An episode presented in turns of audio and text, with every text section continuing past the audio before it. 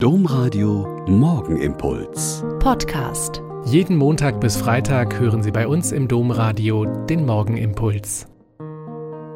Wieder mit Schwester Katharina, Euper Franziskanerin. Ich freue mich, mit Ihnen jetzt zu beten. Ja, ich bin enttäuscht. Dreifach enttäuscht. Das Ergebnis der Klimakonferenz in Ägypten ist blamabel wenig und wird unseren fiebererhitzten Planeten nicht abkühlen. Die vatikanischen Behörden in Rom haben versucht, den deutschen Bischöfen weiszumachen, dass nur in Deutschland all diese vielen Probleme mit den Frauenrechten in der Kirche, den massenhaften Missbrauchsgeschichten durch Priester, der Missachtung der anderen sexuellen Orientierungen gibt und wollte erreichen, dass durch ein Moratorium der synodale Weg gestoppt wird.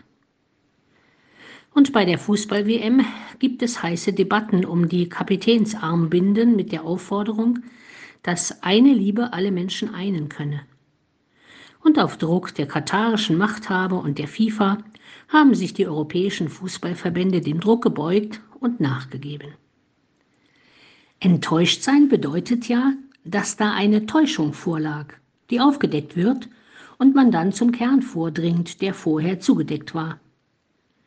Die Täuschung bei der Klimakonferenz war, dass viele denken, dass das Thema alle einen würde und sie stattdessen feststellen, dass die Gas- und Öl- und Kohlelobby die Macht hat und nicht im geringsten an Klimaschutz denkt.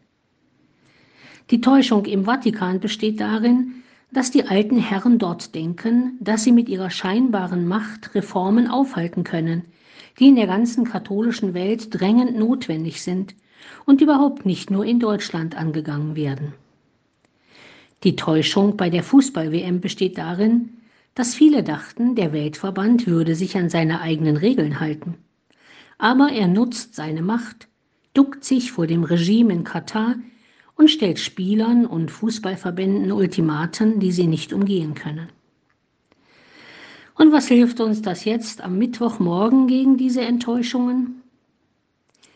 Ich finde, es gab in allen drei Enttäuschungsgeschichten wunderbare Gegenbeispiele, die sich nicht der scheinbar ausweglosen Macht der anderen beugen. Die vielen tausend Delegierten der Weltklimakonferenz haben entdeckt, dass sie unendlich viele Möglichkeiten haben, in ihren Ländern etwas zu ändern und fuhren tatsächlich voll Mut und Zuversicht nach Hause. Die deutschen Bischöfe haben sich in übergroßer Mehrzahl gegen das Verbotsmemorandum gestellt und so den weiteren synodalen Weg gerettet und die Spieler der Fußballnationalmannschaft des Iran, dieses aggressiven Regimes, das massiv und tödlich gegen die Demonstranten im eigenen Land vorgeht, diese Spieler haben beim Abspielen der Nationalhymne geschwiegen, obwohl ihnen bei der Rückkehr in ihr Land Böses droht. Man kann gegen scheinbar übermächtige Machthaber tatsächlich etwas tun. Man kann den eigenen Enttäuschungen kraftvolle Zeichen entgegenstellen und man kann Ermutigungsgeschichten selbst in vielem Üblen finden und selbst schreiben. Der Morgenimpuls mit Schwester Katharina, Franziskanerin aus Olpe, jeden Montag bis Freitag um kurz nach sechs im Domradio. Weitere Infos auch zu anderen Podcasts auf domradio.de.